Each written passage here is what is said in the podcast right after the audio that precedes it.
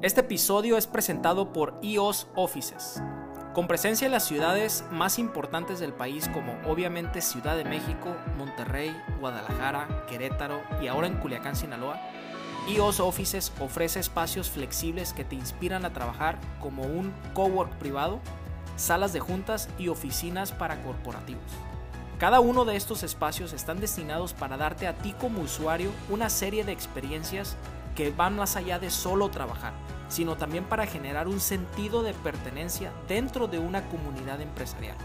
EOS Offices busca empresarios como tú para enriquecer la comunidad de negocios que se ha formado en México y próximamente en América Latina.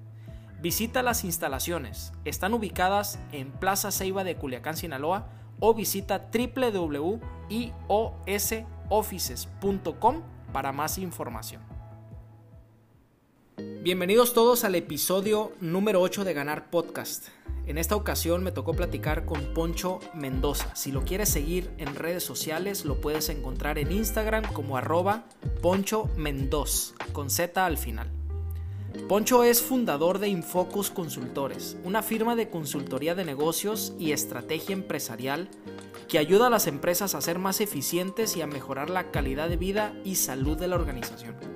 Actualmente han trabajado con más de 600 empresas, entre ellas está Grupo Premier, Coppel y Grupo Panamá. Y además de ser consultor de empresas, es socio y director de administración y finanzas del Grupo Merlin, un grupo de empresas en el giro de servicios, marketing y logística con más de 800 colaboradores a nivel nacional. Poncho Mendoza es ingeniero industrial de profesión, tiene un MBA en el IPADE, un diplomado para CFOs en la Universidad de Wharton. En el 2021 tomó un diplomado de gestión avanzada en la Universidad de Stanford y muy recientemente tomó un programa de inteligencia artificial y data science en la Universidad de Chicago.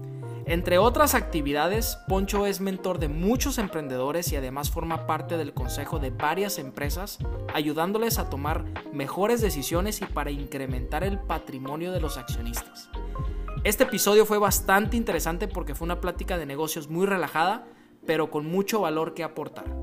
Poncho y yo platicamos de los principales errores que comete un dueño de negocio, de la función y el rol de un CFO, de la importancia de tener la información financiera al día en nuestras empresas y de cómo mantenerte relevante en un mundo como en el de hoy. Espero les guste y los dejo en este episodio con Poncho Mendoza. Poncho Mendoza, bienvenido a Ganar Podcast. Muchísimas gracias por, por aceptar mi invitación. Bienvenido. a ti por la invitación, de veras. Este, espero aportar algo. Gracias. Mira, estoy bien emocionado. Ahorita ya, antes de salir a las cámaras, pues ya casi arrancaba el episodio, ¿no? Eh, pero bueno, antes, eh, para que la gente que no te conoce, ¿quién es Poncho Mendoza y a qué te dedicas? Eh, pues soy como emprendedor, consultor, no sé si plantearlo así, este, tengo dos grupos de empresas, Grupo Infocus, que son servicios profesionales, son varias unidades de negocio de servicios profesionales, y Grupo Merlin, que son servicios de logística de media milla, este, primera, y eh, fuerzas de ventas, lo podemos llamar a nivel nacional. ¿Cómo fue que tú estudiando o que hayas estudiado ingeniería industrial llegaste al mundo de las finanzas? pudiera ser normal que un ingeniero llegue al mundo de los negocios, ¿no? Pero tú exclusivamente al mundo de las finanzas, ¿por qué te inclinaste al tema ese? Porque eh, el negocio sin las finanzas no es negocio. Este, eh, la verdad es que en la escuela yo me imaginaba cuando estaba estudiando que iba a salir eh, e, iba a trabajar como en una nave industrial con botas, casco y un radio aquí, ¿no? Este, y no, pues ando de tenis y de vestir, ¿no? Este, así medio casual. Eh, eh, yo, yo, yo lo, lo, fui descubriendo cuando, cuando llego a, la, a mi último semestre, a mi último semestre de la carrera. Eh, yo iba, iba muy retrasado, había reprobado muchas materias, pero me fui poniendo al día, ¿no? Duré dos años, o sea, los primeros año y medio, dos años, este, me retrasé mucho, y los últimos dos años de la carrera como que me puse al día. Ahí en el TEC le llaman RC, ¿no? Repite curso. Y me fui a 10 RC. Y entonces, por, por obvias razones, yo me iba a ir según a un semestre más para salir de, de 10 semestres, este, en vez de 9, eh, para hacer mis prácticas profesionales. Pero en el semestre 9 traía, no me acuerdo si seis materias. Y se me llegó la oportunidad de, oye, ¿quieres de una vez quitarte el pendiente? Y en el 9 dije, pues de una vez, y era una consultoría. Este, un profesor ahí que, pues que estaba en una consultoría y me invitó y ahí hice mis prácticas y ahí fue donde conocí la consultoría de procesos, este, me, pues me conecté y así fue como empecé como de consultor. Me empecé a ser más financiero cuando eh, emprendí, bueno, me asocié con, con super socios que, tengo acá en Grupo Merlín, ya tenía como dos o tres años con Infocus y me quise vender mis, pues yo solo me quise comprar pues Infocus para darme servicio. Dije, no, estos, estos procesos sin, sin lo financiero, pues ya estaba del otro lado, pues, ¿no? Ya, ya, ya estaba emprendiendo de, diferente, no solo como prestador de servicios, pues. Eh, sin finanzas esto no va a servir. Y así fue como lo empecé a como que a conectar en la consultoría y pues en mis negocios, pues es lo que hago ahí con mis, con mis socios. Y antes de graduarte, ¿no veías ni por aquí el tema de la consultoría? No, no, no, no, no, no, no, no, no sabía que existía. ¿Qué fue lo que te enganchó de, de, de ese sector, de, la, de esa actividad? Yo, yo creo que conoces mucha gente y, como que conoces de muchas industrias, o sea, de, de un chorro de tipos de negocio. Me acuerdo cuando cuando entré y muy, siempre, siempre he sido medio entusiasmado, cuando empiezo algo lo trato de empezar muy bien, o sea, siempre empiezo algo convencido, pues es raro que empiece algo con dudas. Este, y cuando ya estaba allá adentro, eh, em, terminé las prácticas, dije esto está bien chilo, me, me invitaron a quedarme en la consultoría trabajando, este, y cuando cumplí un año dije, Inga, tú, todo lo que he aprendido, había estado ya en varias empresas, no sé cuántas pude haber estado en ese, en ese año, unas seis, siete empresas, ¿no? Este, eh, dije, cuando tenga tres años, todo lo que voy a saber, ¿no? Este año estoy cumpliendo 20 años de, de esa vez y ahorita siento que cada vez estoy más lejos de todo el volumen de conocimiento que hay, ¿no? Este, eh, pero yo creo que es más eso, soy muy curioso, me gusta aprender y escuchar de los demás, me gusta eh, saber cómo piensan los empresarios. Y les aprendes algo, ¿no? De todos te quedan, de todos te quedan algo, de, tanto de los que hacen cosas muy chilas como cosas muy chafas, ¿no? También les aprendes a por ahí, ¿no? Dices, ¿no? O yo no convivo con eso, pero salen bien, mira, este, y uno se va como que, así como documentando. Eso es lo que me da mucha curiosidad. Y, y me imagino que si no, no tenías en el radar el tema de la consultoría, pues tampoco tenías el radar el tema del emprendimiento como tal, ¿no? Sí, no, no, no. O sea, estando en la consultoría, te picó el bicho de querer emprender algo. Cuando estaba en la estuve en esa consultoría donde empecé, Luego me invitaron a trabajar a otra, este, que ahí duré como cuatro años eh, y cacho, cuatro años y medio, aprendí un chorro. Eh, y pero me metí, me metí a la maestría. Ahí, eh, pues ya recién egresado, pues dije, voy a trabajar dos años y ya luego escojo la maestría. Como ya me había dado cuenta que la consultoría era lo mío, me metí a una maestría en la UAS Desarrollo Empresarial, se, se llamaba. No sé si todavía exista. Este, y y cuando iba en el primer año, dije, yo no sé qué voy a hacer, pero cuando termine, no voy a estar trabajando en donde estoy. O sea, voy a, voy a, emprender algo. Y era algo de carros en aquel entonces, este, porque en la consultoría en la que estaba me tocó certificar muchas agencias automotrices y como que le entendía al funcionamiento de, de, los servicios de carros y vender carros y refaccionarias de carros y todo el mundo de los carros. Dije, todo el mundo ocupa un carro, tiene un carro, todos se ponchan, entonces va a ser por ahí. Y pues cada vez que pensaba en, en, ese proyecto, me agüitaba dejar lo que estaba haciendo, porque pues estaba bien chilo, pues decía, es que, pero me gusta mucho lo que hago. Tal vez no donde estoy ahorita, este, pero el, el, solo hecho de a lo que me dedicaba me, o sea, me sentía muy completo, pues ahí en, profesionalmente, ¿no? Entonces dije, ah, pues lo voy a hacer por mi cuenta. Así fue, así fue como poco a poco, digo, a los 24, 25 años. Dices que ya llevas 20 años con Infocus. Sí. me imagino que en esos 20 años, a como arrancaste, es algo muy diferente a, lo que es ahorita, ¿no? Platícame esa evolución, o sea, ¿cómo, ¿cómo fue esa primera etapa? No sé cuántos años le pudieras poner a la primera etapa, unos dos, los primeros dos, tres años, y cómo ha ido evolucionando a lo que es Infocus ahorita. Platícame un poquito cómo es esa historia. Claro, claro. Bueno, como todos los servicios profesionales tienen eh, a ver, cuando um, los prestadores de servicio, uh, los negocios que no tienen barrera de entrada, es muy difícil hacerlos negocio.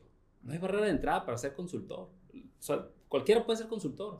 Este, de hecho, eh, cuando hay crisis y desempleo, hay un chorro de nacimientos de consultores, ¿no? Este, más o menos tardan unos dos años hasta que dicen, no, esto no es para mí, y se emplean, ¿no?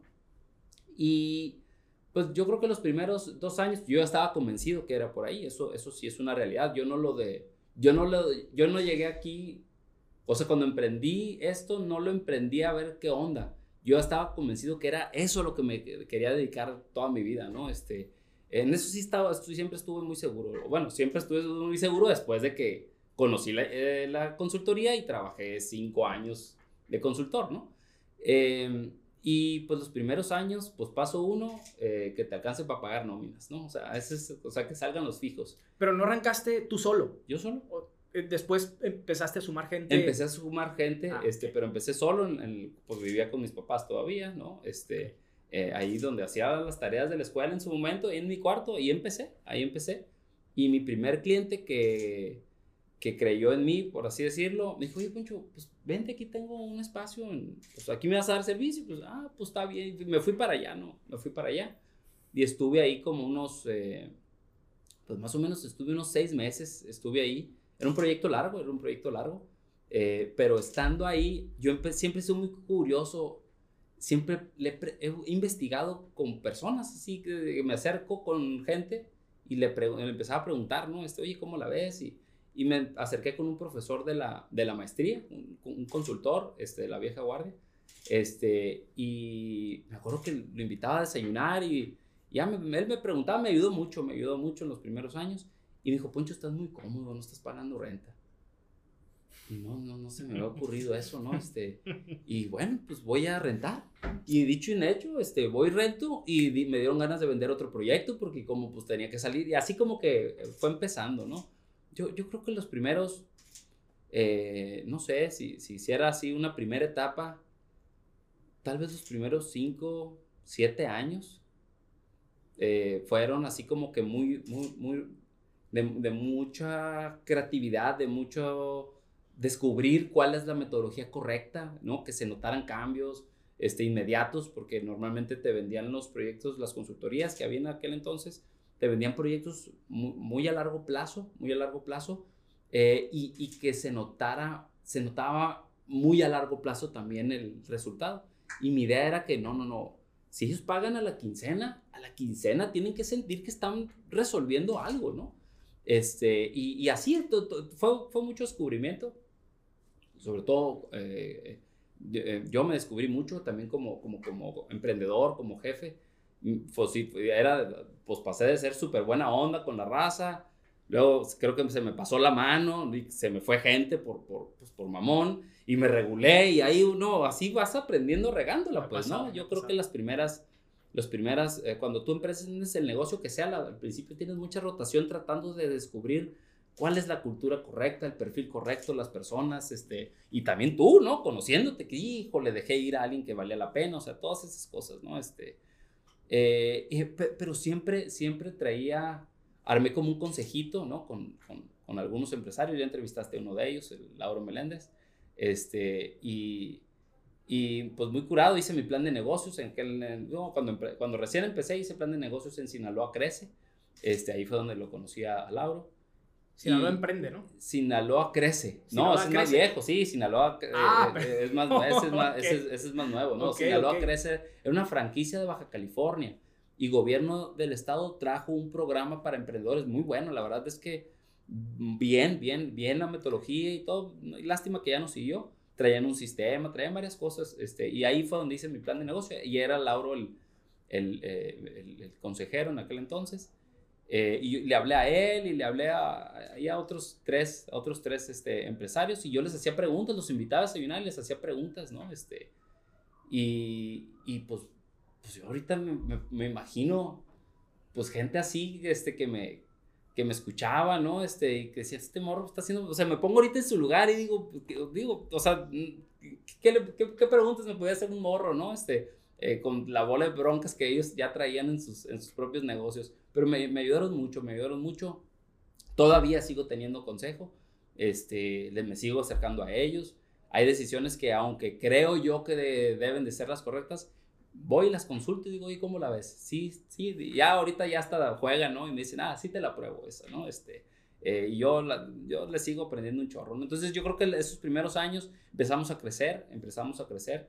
Eh, eh, y bueno, pues viene el primer crash, yo creo que fue cuando, pues vendiendo, pues sí, vendía, vendía gallos y mandaba pollos, ¿no? Este, tenía muchos practicantes en ese entonces y, y, y, y como que empecé a tener buena aceptación, por así decirlo, este, eh, con, con, no sé si con el mercado, con un sector empresarial, y me empezaron como que a contratar, pero ya no tenía la capacidad para atender, entonces como que dije, ah, bueno, lo voy a habilitar. No, hice una cochinada, una cochinada ahí de, este, eh, de servicio, este, dije, no, esto no, no es sostenible, o sea, me va a tronar. Este, eso fue como el año 6, año 7, y ya éramos cincuenta y tantos colaboradores en ese entonces, este, y corré a todos. Dije, no, me quedé así con una, una base de, yo creo que unos cuatro, cinco, y volvimos a configurar todito visión que somos, este, para dónde vamos. Eh, hubo clientes que fui y le regresé su dinero y le dije, oye, ten, aquí está tu dinero que me pagaste, te voy a hacer el programa, el proyecto y yo no te voy a cobrar, no te voy a cobrar, ¿no? esa razón me recibió, me recibió el dinero, me aceptó que le trabajara y como, no sé, tres, cuatro meses, ya te entendí, si lo estás haciendo bien, ya cóbrame. Pero yo ya me había sentido, no, o sea, duré año y medio sacando la basura, ¿no? Creo que ese fue como el primer gran eh, trancazo, ¿no? Así al ego, a, a, a, pues sí, a descubrir que, que todo tiene un ritmo, ¿no? Todo tiene un ritmo. Tú lo puedes empujar, pero hay cosas que, que tienen que tener una base, tienen que tener este, un formato, tienen que tener pues tiene que tener una, pues sí, algo en que sostenerse, pues, porque no, no, no solo de mercadotecnia viven las empresas, ¿no? Oye, Poncho, una, una pregunta, te voy a interrumpir. Sí, no, está bien. Eh, ahorita estabas hablando que te, que te gustaba mucho acercarte con empresarios, ¿no? A invitarlos a desayunar, a preguntarles, a absorber la información, el conocimiento que ellos tienen. Em, ¿Qué crees tú que en aquellos años estabas haciendo bien para tener acceso a esos empresarios? Porque, digo, no cualquiera, la verdad, tiene ese acceso de invitar, por ejemplo, un Lauro o, al, empresario que tú me digas, ¿no? Son personas ocupadas que tienen cosas muchísimo más importantes que hacer que, que, dar consejo a un, a un morrillo, ¿no? En, aquel entonces. y, no, y no digo que no les guste hacer, simplemente pues tienen otras prioridades. pero Si, si sí lo van a hacer, necesitan seleccionar a ese alguien en donde ellos vean que sí pueden aportar valor. ¿Qué, consejo le darías tú a un joven recién egresado para que se le puedan abrir ese tipo de puertas? Sí, y es que ahorita es común. Hace 15 años no era común que fueran los morros a pedir consejo. ¿Y cuál fue la diferencia? Que me animé a pedírselos. Eh, la, la realidad es que jamás nadie me ha dicho que no cuando he tenido así que quiero hablar con el que tú quieras, de que quiero, te quiero un consejo de esa persona, y, y, llego y toco la puerta y te la abren, te la abren y te dan el consejo.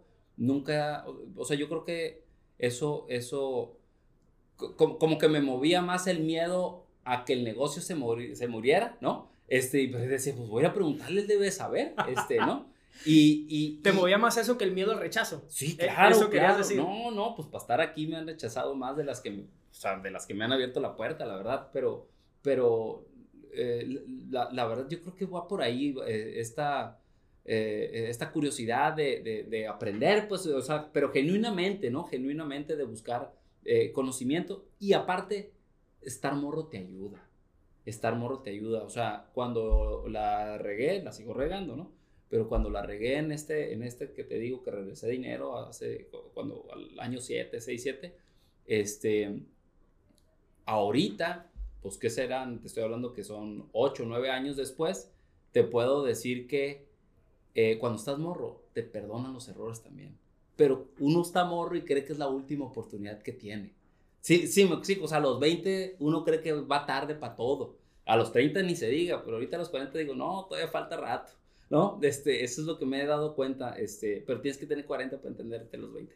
Antes no, antes uno sigue. Oye, Poncho, ¿qué, ¿qué papel crees o qué impacto tuviste en ese tiempo? Bueno, no. ¿Qué, tanto impactó ese consejo que tú recibiste de esos empresarios en la manera en que te fuiste desarrollando. Life o change, o sea, me cambió la vida. Si no lo hubieras tenido, no, no hubiera sido otro. No, no lo hago, no, no lo hago, no lo hago, no lo hago. O sea, eh, consejos como iba en aquel entonces a comprar unas oficinas y me dijeron, Poncho, no compres oficinas, métete al IPADE.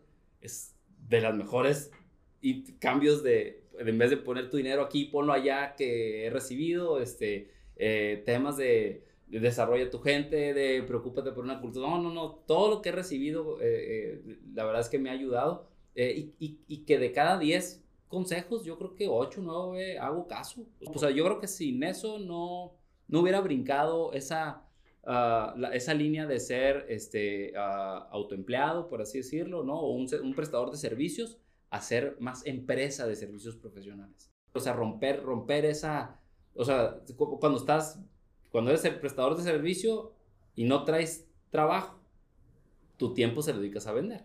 Y cuando vendes, eh, tu tiempo lo dedicas a operar o dar el servicio y no estás vendiendo. Y cuando se te va a acabar el proyecto, ya quieres soltar ahí. O sea, entonces romper eso es complicado, es complicado. Este, pero los consejos son los que me ayudaron a brincar esa, esa tablita. ¿Y cuáles son, no sé si recuerdes algún consejo o dos consejos que más hayas tenido tú una revelación empresarial o algún consejo muy puntual que hasta la fecha sigas practicando, que recuerdes?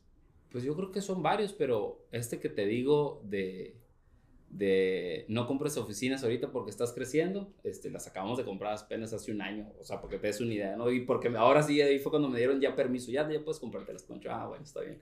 Qué raro hubiera sido comprármelas, pero una fue esa, ¿no? Métete al iPad. Y, y el seguir apostando a la educación continua. O sea, eh, siempre me ha dado mucha curiosidad de eso, este, eh, y pues he tenido oportunidad de tomar varios programas, ¿no? En diferentes universidades, en entonces, yo, yo creo que eso es, de, eso es de lo principal, digo, por la profesión en la que estoy, obviamente. Eh, y la otra, eh, pues esta que te digo, ¿no? Que estás muy cómodo, este, eh, renta.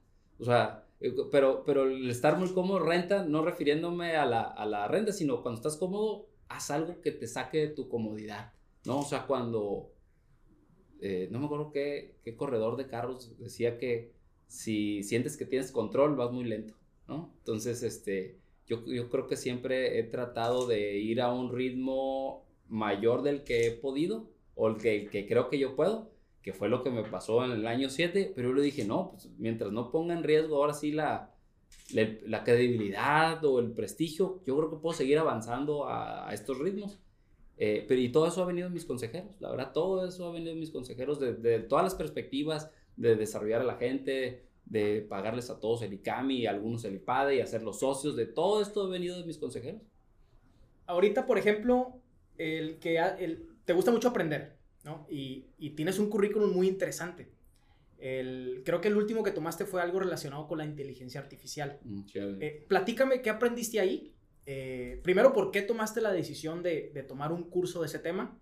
¿Y qué te trajiste de ese, de, ese, ¿qué fue? Eh, ¿Curso, diplomado? Sí, fue un programita ahí en la universidad. ¿Qué te trajiste de ese, de ese, programa? Eh, a, mí, a mí me da mucho miedo perder vigencia. Todos aquí en la frente tenemos una fecha de caducidad, pero depende de uno, eh, pues estarla estirando, ¿no? E irla pateando. no, no, no hace mucho, hace un par de años me habló uno de mis mentores, uno de mis mentores que ahora es socio, es socio mío, mentor y socio, este, y me habló para pedirme un, ay, oye, ayúdame con algo así. Y él y yo en algún momento tomamos un programa con un consultor buenísimo de Monterrey. Y le pregunté, y ese era un tema que él hacía. Le dije, oye, ¿por qué no lo haces con, con él? No, me dice, se me hace que ya no está vigente o sea, otra vez mi, mi, mi temor permanente a, oxidarme, ¿no? A, o a decir que no estoy eh, actualizado, como que ese, eso es lo que principalmente me estaba moviendo. Este, eh, ¿Y por qué me metí en este último? Pues, pues básicamente para entender cómo crear y dirigir eh, equipos que trabajen con ciencia de datos y con inteligencia artificial, porque era para, era para líderes, ¿no? Era para jefes, no era, no era propiamente el que, el que hace el trabajo, sino cómo armarlos y etcétera. Y, la verdad es que ahí me sirvió porque la mitad de lo que viene ahí este, me ayuda para hacer, aplica para servicios profesionales, que son todas las unidades de negocio que tengo. Entonces dije, ah, mira, no nomás fue para esta, sino para todas estas. Y la otra, como que me di cuenta de metodologías que, que, que puedo implementar en mi negocio, en mi negocio, este, para dar mejor servicio a los clientes del armado de esta eh, data science, etcétera, ¿no? Entonces, siempre, siempre estoy tratando de ver qué es lo que me aplica. Yo creo que si ese curso lo tomo en otros tres años, pues voy a llevarme a otra cosa, ¿no? O sea, eh, al, final es la información que te llega en el momento, eh, pues tú, tú la procesas según tus circunstancias de momento y aprovechas lo que en ese momento puedes aprovechar, ¿no? Entonces, eso yo creo que este, último, este último programa y ya vendrán, ya vendrán más, este, ahí le tengo visto eh, le tengo puesto los ojos a otro el próximo año, este, que normalmente descanso un año sí, uno un año no. Pero este como estuvo chiquito, no, digo, lo, lo, considero como lo llevé, pero no, no fue de los grandes. ¿no? Eh, ¿Qué es para ti perder la vigencia? Platícame un poquito más de ese concepto. Ya lo había escuchado a algunas personas, pero no, no. Es, es un miedo que yo también tengo. Es una, bueno, no le puedo decir miedo, pero sí es una motivación que me da de estar leyendo, de estarme documentando y, obviamente estar ejecutando, ¿no? Pero desde tu opinión personal, ¿qué es para ti estar perdiendo la vigencia? Yo, creo que es eh, ah, dejar de entender lo que está pasando en tu entorno. O sea, y empezar a verlos como que, ah, no, es que todo eso está mal, pero en mis tiempos era mejor. O sea, yo me voy más por, o sea, de, que ya, ah, esos, ah, los millennials, cuando los millennials, ahorita ya son los rucos los millennials, ¿no? Este, eh, pero eh, yo, yo, me acuerdo que muchos este, de mis amigos empresarios, este, mayores que yo, eh, traían el problema con los millennials, ¿no? Este, yo pensaba, pero, pero es lo que viene, o sea, ¿por qué me voy a pelear con ellos? O sea, es lo que hay, van a ser mis clientes, van a trabajar conmigo, no me voy a pelear con lo que viene, ¿no? Este, eh, entonces yo creo que, yo creo que va más con eh, no entender lo que está pasando ahorita, ni saber adaptarlo a, a, lo que tú haces, ¿no? Este, a lo mejor en algo tan, tan ridículo también como, como, como la música, ¿no? Yo siempre, he dicho que soy rockero, ¿no? Este, pero ya he tenido que abrirme, pues para empezar, lo que hay, pues ya sabes qué es lo que hay, pues, ¿no? Este, y no me encanta, pero tengo que entenderlo porque tengo gente que le encanta eso, o sea, tengo, ahora sí tengo jóvenes de 20, ¿no? Este, que están en mi equipo y que pues hacemos reuniones y ponen esa música y yo me la tengo que comer, pues, ¿no? Pero no quisiera estar como mis abuelos que han de haber renegado en algún momento, ¿qué es eso de los Rolling Stones? Pues, ¿no? O sea, no, no, pues eso es lo que hay, está bien, ponlo, o sea, entonces yo creo que perder vigencia es eso, ¿no? no dejar de, de tratar de entender lo que está pasando en tu entorno económico, social, político, casi no me gusta, pero pues a veces le tienes que entrar este, en, tu entorno empresarial, etcétera, ¿no? ¿Y en algún momento has sentido que tú has perdido vigencia o que alguna de tus empresas ha estado perdiendo vigencia? Yo, pues sería muy así como que... Ah, yo creo que sí, yo creo que sí, este, eh, pero no te das cuenta. O sea, te das cuenta cuando es tarde, pues. Sí, sí, me explico. Entonces, como que como siempre traigo esta comezón, eh, intento, o sea, cuando empiezo a sentir como que, mm, o vi algo, escuché algo que no entendí, hey, ¿qué, ¿cómo que no lo entendía eso? Y como que ahí me entra un poquito la, hago catarsis y empiezo a hacerle preguntas a mi gente a ver si alguien sabe y me pongo así medio, medio intenso con, e, con esos temas, este, pero sí, o sea, yo, yo, o sea, ¿cuándo es necesario cambiar? antes de que sea necesario, ¿no? O sea, cuando es necesario ya vas tarde. Entonces, yo, yo creo que el estar tratando siempre de eh, darte cuenta y hacer algo, ¿no? Este, porque dejarlas pasar se te acumula. Y al rato dices, ay, qué hueva. Y ahí creo que es donde ya empieza, a, pues ya que vas muy retrasado, ¿cómo le haces? ¿no? Ahorita que platicabas, que sacaste el tema, el tema de la música. Eh, eh, ¿Te gusta mucho la música, va? Me agrada, me agrada, sí. Soy fan de tu newsletter. Ok, me, inscribí el año pasado, lo descubrí, no sé por qué lo descubrí, me inscribí eh, y me gusta mucho, además de lo que compartes, el contenido que compartes, siempre pones una canción, ¿no? Sí, gracias. Pones una canción. Eh, a mí también me gusta mucho la música, quizá no, y me gusta mucho ochentera, este, eh, setentera y ochentera. Y hay algunas canciones que has compartido y que las he agregado al playlist. qué chido. Se llama Hazlo Simple, ¿por qué el nombre? Eh, bueno, eso es una pocampa, es el Think Different de Infocus. Ah, ok. Ese, ese es el Think Different Infocus, este, eh, nos ayudó en su momento el, el, Alex Sánchez, ¿no? A diseñar ese, ese concepto, no, no, no, no encontraba cómo... ¿Cuándo empezó? Yo, yo creo que ya debemos de tener con él unos, pues después del trancazo, sí, ya, sí, unos 6, 7 años, 7 años debemos de traer ya con el Hazlo Simple, yo creo, este, y hemos intentado hacer otras cosas, el Business Evolution, todo esto, pero el hazlo simple como que está dentro de nuestro ADN, hacer las cosas prácticas. Eh, otra vez, otra vez, no es lo mismo ser consultor de escritorio y sentarte a hacer un documento y proponer una idea, pues que estar del otro lado y consumirla, ¿no? Este, entonces, eh, como, como que el, el, empresario es más, es más simple para hacer las cosas, es más práctico eh, eh, entonces de ahí viene, ¿no? Que tratemos de pensar en hacer las cosas simples, este, no complicadas, porque nunca funciona lo complicado. La gente lo deja de hacer o lo hace porque pues ya pagó por eso, pero no sostenible a través del tiempo. Entonces, por, yo creo que fue por ahí, ¿no? Pero es el thing different. ¿Y cómo, o sea, por qué un blog? Pues, o sea, ¿qué, qué te da la escritura? No, no sé si lo haces como para tener algún beneficio o es más como algo terapéutico, más como una disciplina para ti? Eh, al principio lo hice porque me convenía. Ahorita lo hago porque me gusta. Em, cuando empecé a, ver, a ver motivos por los que no te compra este, un cliente, ¿no? Y haces una lista, no, no, hay cuatro o cinco motivos, ¿no? te conoce, pero no se acuerda de ti, mm, pues no te conoce, te conoce, pero está muy caro, en fin, ¿no? Y en mi lógica es, hay un chorro de empresas que ya nos conocen y pues quiero que se acuerden de mí. ¿Qué voy a hacer? ¿Qué puedo hacer? Y fue cuando se nos ocurrió este, eh, escribir, ¿no? Ah, vamos a mandar un correo a la semana. Te estoy hablando que estoy en mi año 6 escribiendo. Y así empezó, este, por conveniencia, como más como que nada como marketing, ¿no? Para que se acuerden de mí, que cada semana lleguen un, y me lean. Y, y así empecé, así empecé. Yo creo que el primer año, sí, el primer año, año y medio, muy complicado, pues, ah, sentarme a ver de qué voy a hablar. Y, y ahorita ya lo hago hasta para mí.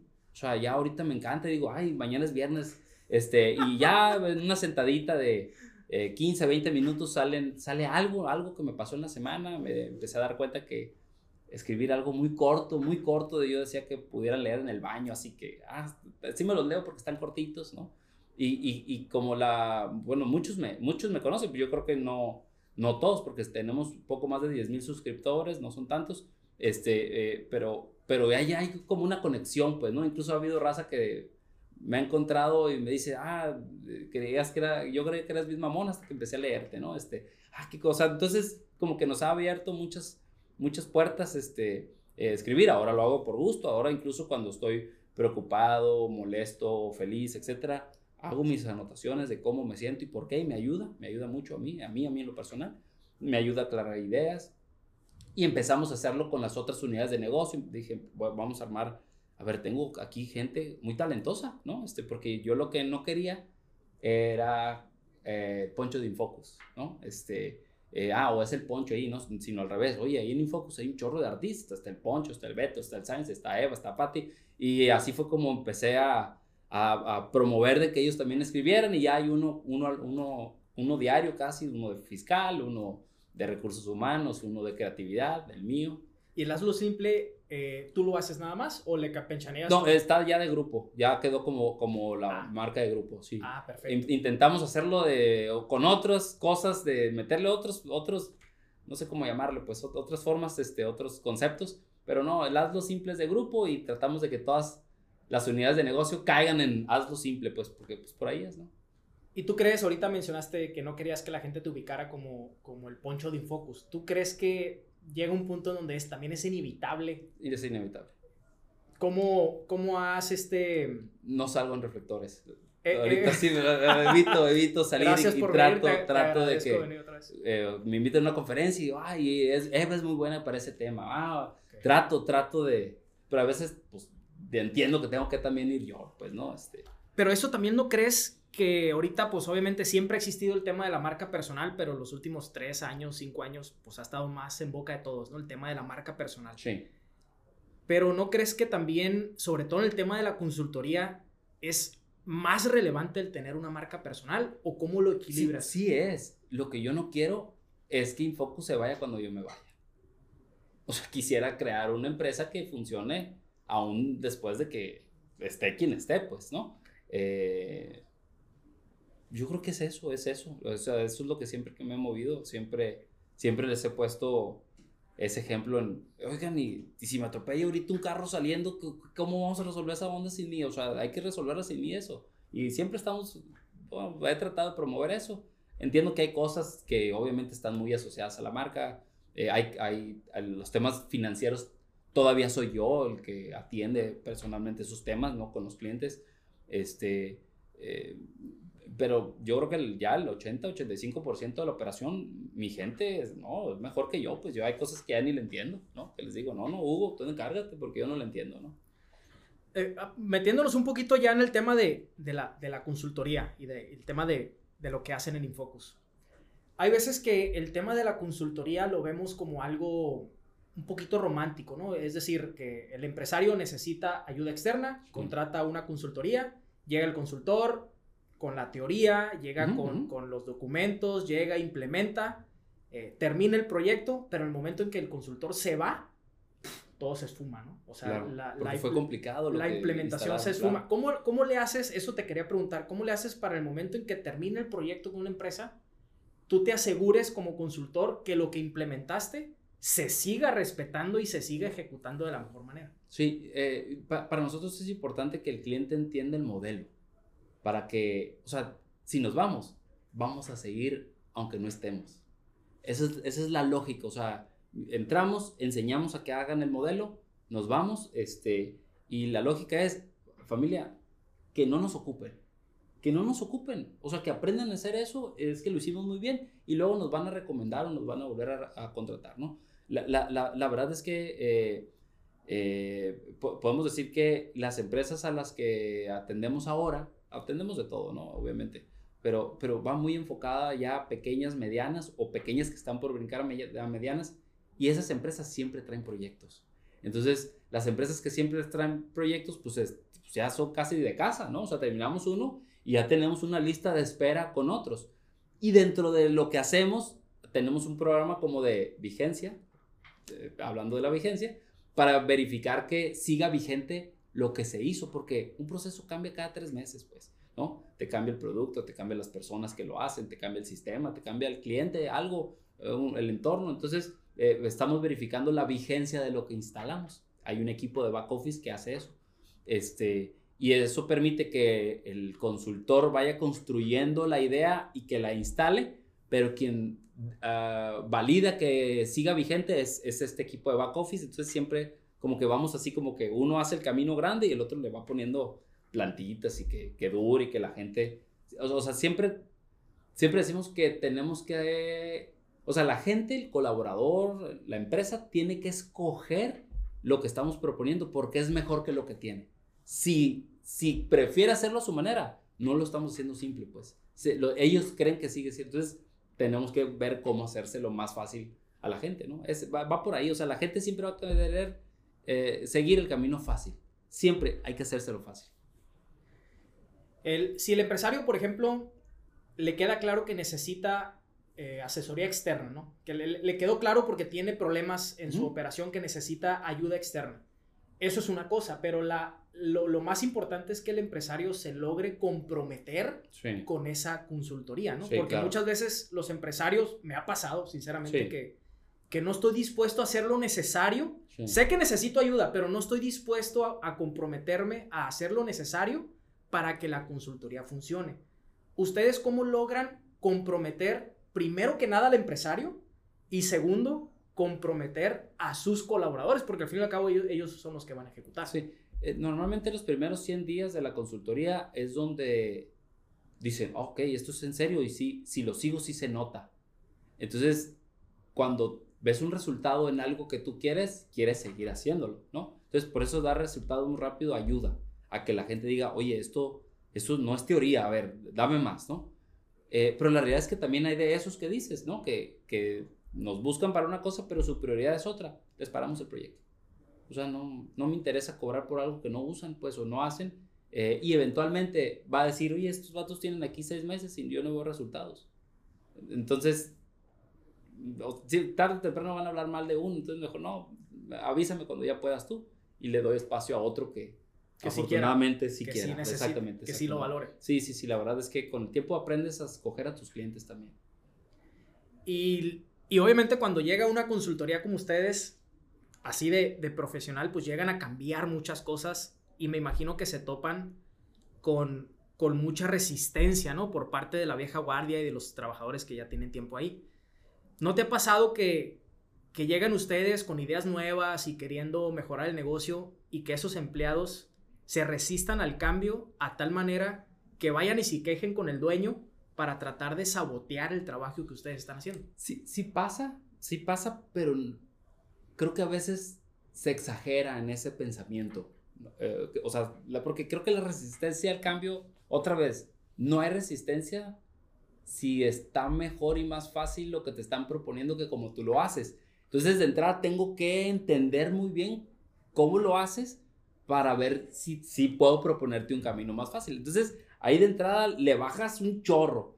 Y la segunda eh, es que puede ser cuando hay resistencia para eso, cuando estén pasando cosas raras que no les conviene tener control de inventario o que no les conviene, ¿no? Este, que ponerle políticas de precios a los márgenes eh, o que las compras estén muy abiertas. Eh, la verdad es que le decimos a los directores, oye, puede ser que llegue alguien y te diga que esto no sirve. Tú lo vas a regresar y le vas a decir, sí sirve y hay que hacerlo. Y va para atrás. O sea, ah, tienes que apoyarnos con eso al principio ya, claro, pues si no damos resultado, pues vamos para afuera, ¿no? Este, pero nos ha funcionado, nos ha funcionado hasta ahorita ese, ese discurso, hacérselo fácil porque eso reduce mucho este, la, eh, pues la, la, resistencia. Por eso siempre digo que el trabajo es con la gente, no es con los dueños. Eh, y el, el, dueño quiere lo que quiere, pues, pero pues, ayuda a que la gente luzca, no importa que no sea el consultor o Infocus, estamos de paso, pues esa es la lógica, a ver, nosotros no, no vamos a vivir aquí, aunque ya tenemos clientes de 7, 8 años, pues no, pero, pero, pero bueno, quiero pensar que también eso es buena señal, ¿no? Nadie paga una iguala, pues por no ver resultados, ¿no? Y en esos primeros 100 días que platicaste, que en los primeros 100 días se debe notar los resultados y que los empleados compren la consultoría, eh, ¿no les ha pasado que llegan ustedes y el tratar de implementar y cosas nuevas, de manera natural tratan bueno, de manera natural, se alentan un poquito los procesos. Sí, y, se alentan. Y, lleva, y, la curva de aprendizaje, o sea, que el dueño vea que se están alentando las cosas y que no está funcionando y, ese, que, les entre, que le entre un poquito la desesperación. ¿Cómo, ¿Cómo manejas esa curva de aprendizaje? Sí, yo creo que hay dos líneas de trabajo. Uno, uno desde el punto de vista de productividad, eh, lo que hagas se tiene que notar al día siguiente no es un proyecto, o sea, eh, o sea la productividad se nota, lo haces así, ahora a la, a la, derecha y se va a notar más rápido. Cuando es un tema de control, va a haber un poco más de burocracia. Eh, cuando tú llegas y no hay inventarios, es obvio que tienes que hacer control de inventarios y alguien va a tener que hacer el trabajo, que no se hace ahorita. Es más trabajo, es más tiempo, a lo mejor va a ocupar más recursos. Más incómodo. Pero le voy a demostrar en un estado financiero de que va a ganar más dinero nadie te alega eso. O sea, ¿qué le alega? Yo me conociste y ganabas tanto, y mira, hicimos A, B, C, y en 60 días, mira, ahí está el resultado. ¿Qué onda? Nadie te alega. O sea, esa es como nuestra defensa máxima, el estado financiero. Por eso casi siempre empezamos por ahí. No lo tienes, te ayudo a configurarlo, o lo tienes, lo empezamos a ver desde cero y, desde cómo arrancamos, y ahí nos vamos donde, donde se va a notar, pues. ¿Qué tan común es que un empresario de cualquier tamaño no maneje un estado de financiero. Muy común. Es muy común. Muy, muy común. Es muy común. ¿A qué crees que se deba eso? Porque en la mente y en la teoría sabemos que los números, oye, pues es un negocio y, no saber cuánto te está dejando o no saber un porcentaje. ¿Por, qué será tan común? ¿Por qué no se resiste tanto el emprendedor a, a, llevar un control lo más exacto posible en los números? yo creo que los emprendedores o los empresarios creemos conocer el negocio. y con estar viendo las cuentas de banco sacan cuentas. A ver, el mes pasado tenía 100 y ahorita tengo 110, muy bien. Y ya, pues, o sea, no, no hay mucho enredo que hacer, pues, ¿no? Este, o sea, es, es, como que sencillo, ¿no? Es como que sencillo. Este, eh, pero, pero ya llega un punto, llega un punto eh, de, tamaño en la empresa. Eso está bien para pymes, para cuando vas empezando. Ese te la compro. No puedes dedicarte solo a administrar, ¿no? Tienes, al principio que es, es, es comercializar y, y, conectar tu producto con el mercado, ¿no? Pero ya llega un punto en que necesitas técnica, o sea, no es suficiente ver la cuenta de banco, pues, o sea, no, no, no, no, o sea, necesitas el dato, a ver, el margen es este y que esté bien calculado. A veces nos damos cuenta que el margen lo, calculan mal, o sea, dicen, traigo el 20 de margen y vas y checas y, pues no, compa, es el 15. ¿Cómo lo sacas si ves las multiplicaciones? No, ese es el 20 del costo, no es la utilidad. Y, y ya sorpresas a este nivel nos hemos llevado gratas, ¿no? Porque rápido dicen, a ver, aquí hay carnita. Y el empresario otra vez que quiere su negocio y que quiere... O sea, los empresarios que contratan consultoría traen mentalidad de crecimiento, de tratar de hacer las cosas bien, de pedir ayuda, o sea, están abiertos pues a escuchar. Este, casi todos este, hacen algo, casi todos hacen algo. ¿no?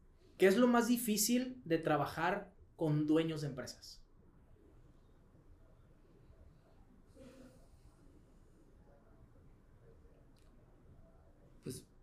no sé si, si decirte este, que, eh, que, a veces el ego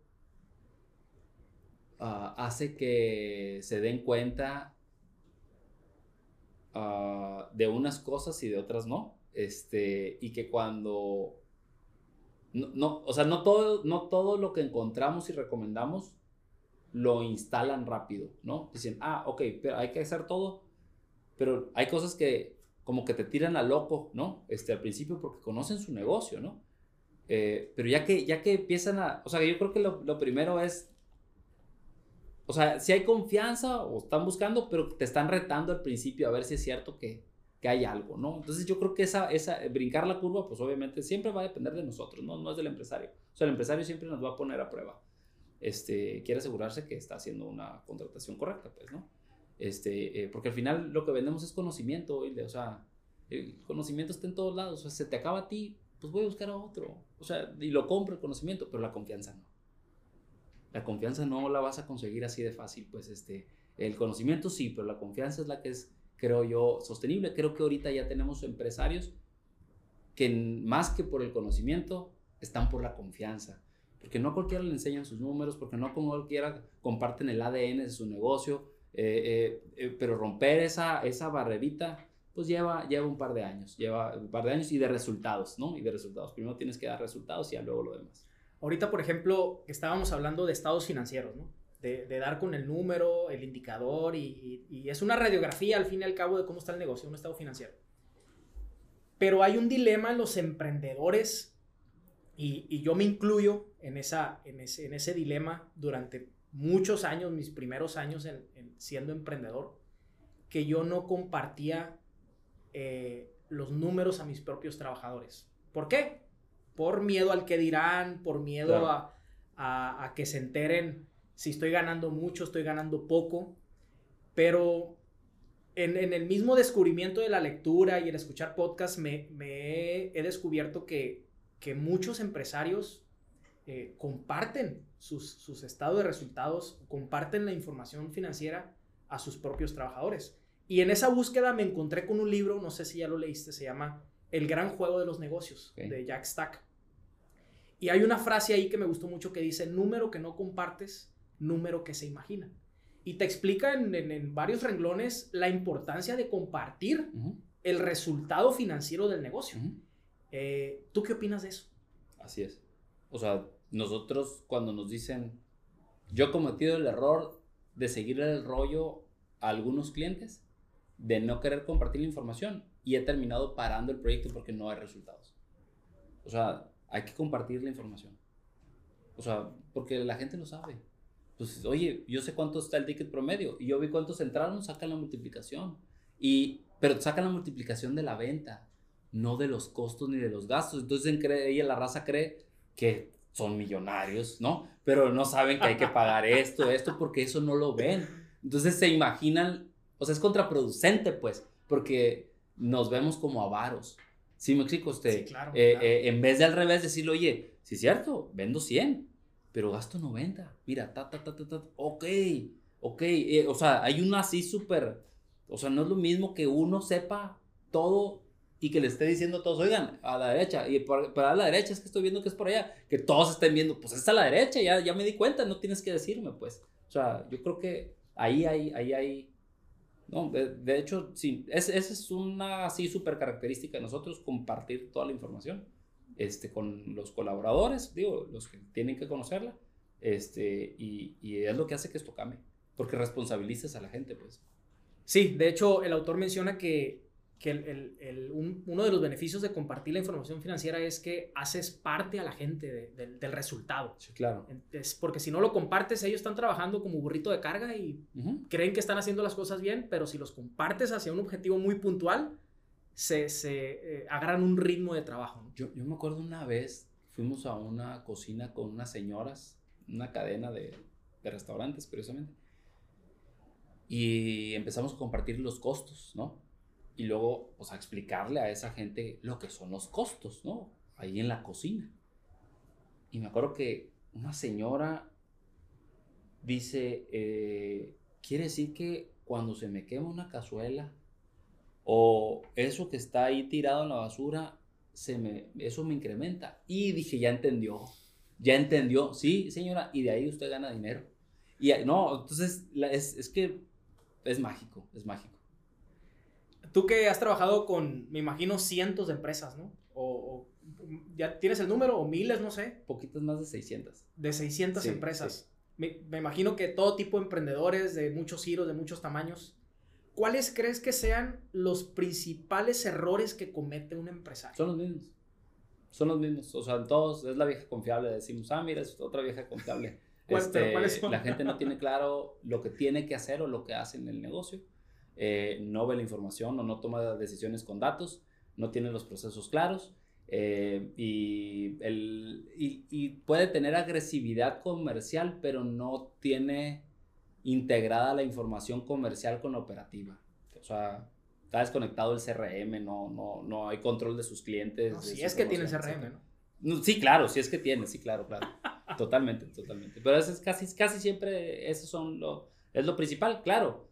Cada uno con una historia diferente o con un motivo diferente. ¿Cómo, cómo, le, ¿Cómo les haces el playbook? Nosotros le llamamos playbook a la propuesta ya de trabajo de, a ver, aquí en esta empresa, en tu negocio, tenemos que hacer esto, ¿no? Ahí ya viene lo que hay que hacer, cómo configurarlo, qué cables conectar, quita esto, creemos que debes de eliminar este puesto o, crear este otro. Y, y, pues ya la gente, ya, o sea, el empresario, pues primero, ah, para mí es importante que ellos se den cuenta que le entendimos a su negocio, porque si no le vamos a recomendar puras tontadas. ¿no? Eh, entonces, lo primero es que ellos se den cuenta que le entendimos a su negocio y a los problemas que son de él. Y segundo, que lo vamos a atender eh, con soluciones que van adecuadas a su cultura de trabajo, porque no todas las soluciones se aplican para todos, pues. No, no todos puedes empezar por donde mismo, aunque vayas a llegar a donde mismo, a tu control de costos, pero no, no puedes a lo mejor empezar por donde mismo porque los giros son diferentes, las formas de pensar son diferentes o, el, proceso, etcétera, pues. Ahora, Poncho, ¿qué, ¿qué recomendación les das a emprendedores pequeños que están atorados todavía en la operación? Porque creo yo que el, el, el ¿cómo, ¿cómo se le llama? El paso de la muerte es brincar de, de tú ser emprendedor y estar operando el día a día a convertirte realmente en empresario, lo dijiste al principio del podcast, en empresario o en, o en un director general. ¿Cuá- ¿Cuáles son las acciones principales para brincar de operador o emprendedor a realmente ser más estratégico, por así decirlo? Eh, yo, yo creo que se ocupan dos cosas para emprender. Casi todos em- emprendemos con una. O así, así lo veo, ¿no? O sea, se necesita eh, como aventarte, o sea, arriesgarte, esa es una. Pero esa la mayoría lo tiene. Y les falta eh, visión, es la segunda. O sea, si eres arriesgado sin visión, pues vas a operar todo el tiempo, pues. O sea, no vas, porque vas a, vas a preferir tu seguridad, ¿no? Este, que, oye, ya llegué y esto me está dando de comer y no, no, ahorita no me voy a meter en broncas porque tengo que pagar la casa y, y ahí esto me está funcionando. Dejan de arriesgar, dejan de arriesgar, ¿no? Este, eh, eh, pero por una falta de visión de hacia dónde llevar la empresa. Entonces, pues, ¿qué les diría? Este, pues, si vas a emprender está bien, pero que tengas una visión hacia adelante, hacia super adelante. Cuando yo hice mi plan de negocio, hice mi, plan a cinco años, ¿no? Este, ahí en, en, pues, en la incubadora. Y, y, dije, voy a empezarlo a medir, ¿no? Y emprendí. Y a los seis meses me siento y hago la primera medición, reviso.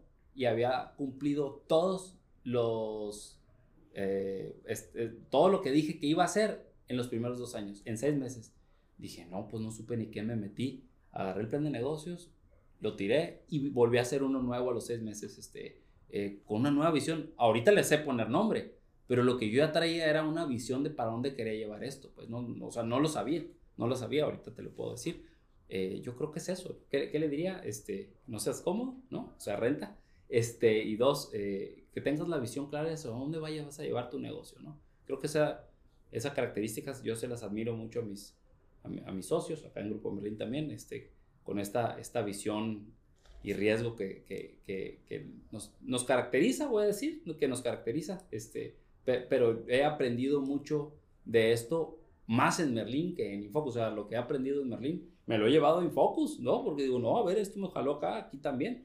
Y también cosas de Infocus obviamente me las llevo a Merlin, ¿no? Pero yo creo que esas son esas dos, ¿no? O sea, no es nada más aventarte, sino tener una visión. Hablando de Grupo Merlin, eh, ¿qué es Grupo Merlin y cómo llegaste ahí? Em, pues es un, es un, es un barco pirata, Grupo Merlin, este, que no se autorregula, que siempre está así como buscando, ¿no? Este, eh, qué, cosas nuevas hacer. Este, somos cinco socios eh, y llegué ahí por un mentor, uno de los de mis consejeros, este, le fueron a ofrecer este negocio y él que me conocía, ya me mentoreaba, veía mis números, dijo, ah, yo le entro, pero la mitad se lo voy a dar al poncho, ¿no? Este, y así, así llegué. No nos conocía, él, él nos conocía a todos, yo no los conocía a ellos. Este, y así empezamos. ¿Pero como fue una adquisición o fue un mm, grupo que se creó desde cero? Mm, eh,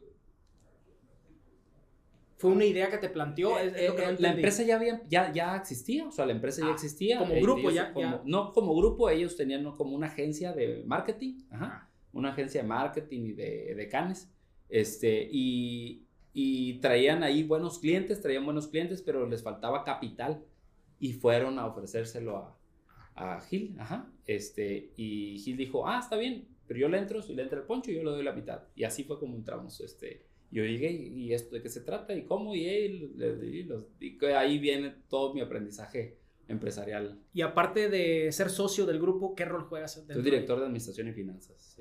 ¿Qué es un, qué significa ser director de, de, administración y finanzas de un grupo? Dar la contra. O sea, a ver, explícame el, eso. El, rol es es, es, es, es tratar de buscar el por qué eso no puede funcionar o por qué estás pidiendo tanto dinero? ¿Por qué tenemos que ir tan rápido? ¿O por qué este, tenemos que contratar a tanta gente? ¿O por qué tenemos que irnos a tal ciudad si aquí estamos bien? ¿no? Este, eh, ¿Por qué tenemos que comprar eso si hay otras cosas más baratas? Porque es, es, es, eso, es eso, ¿no? Este, sin estorbar, obviamente, ¿no? Sin estorbar, ¿no? Cuestionando. Este, eh, y, y, y, y da, entregarles información. Yo creo que entregarles información a los que operan, y o sea, al director, para que tome decisiones. O sea, esa es la, esa es la chamba. O sea, quitarle broncas, pues, no darle.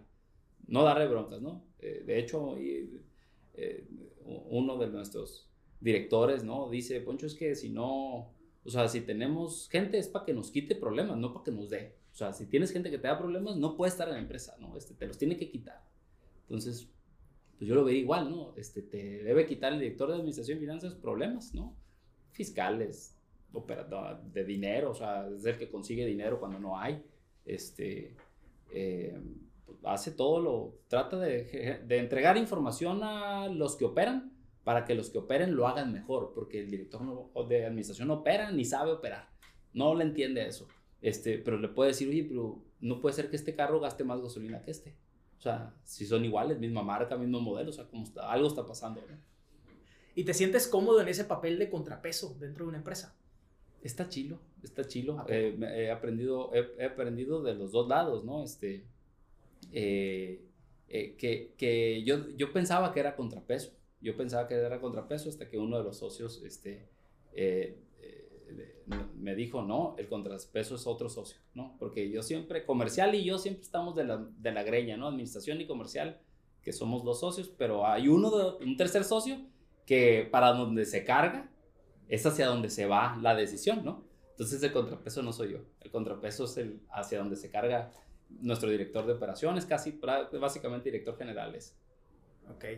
Eh, tengo entendido que tienen más de mil colaboradores. Eh, teníamos más de, más de 1200 antes de pandemia. Este, ¿Ahorita cuántos? ahorita debemos de ser unos 200, 800, perdón, más o menos, unos 800. Este, eh, mm, y, hasta un poquito menos ahorita porque va acabando la hot sale. Pero, pero sí, como 800 y pues sí, es un circo. nóminas semanales, quincenales, ¿no?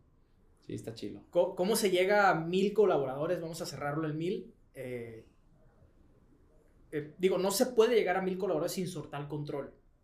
¿Cómo, ¿Cómo manejas en el grupo o tú como director de administración y finanzas el tema del control, sobre todo de la gente?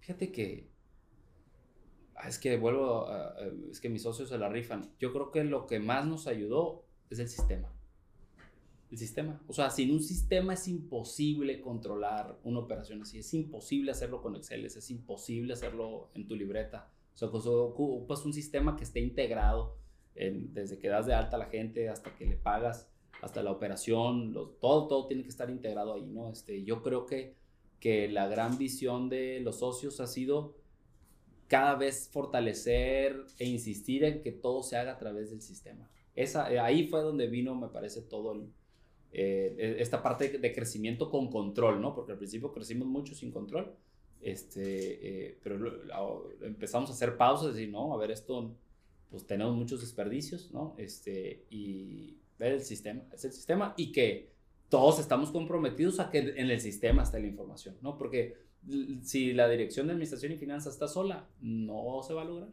O sea, van a, va a haber otras prioridades. Entonces yo aquí sí, mis socios que son pues el otro lado, pues también que, están ellos, son los que están ahí cargando todos los días con, con esta operación. Ellos están convencidos que debe estar en el sistema. Entonces yo todos los días reviso mi estado de resultado, el estado de resultado de todas las unidades de negocio en la mañana.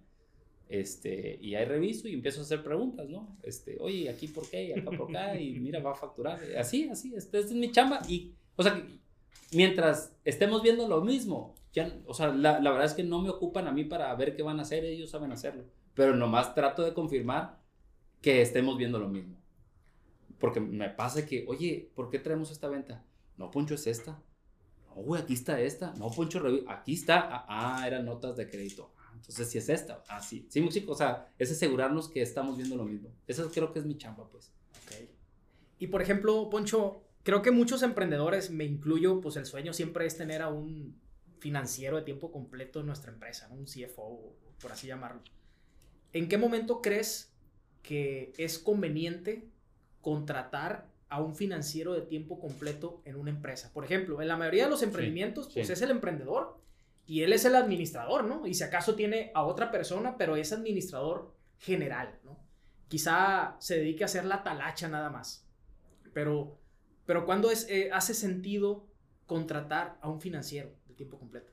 Yo creo que el primer paso para eh, empezar a delegar este, funciones del emprendedor. O sea, lo primero que tienes que entregar es la administración.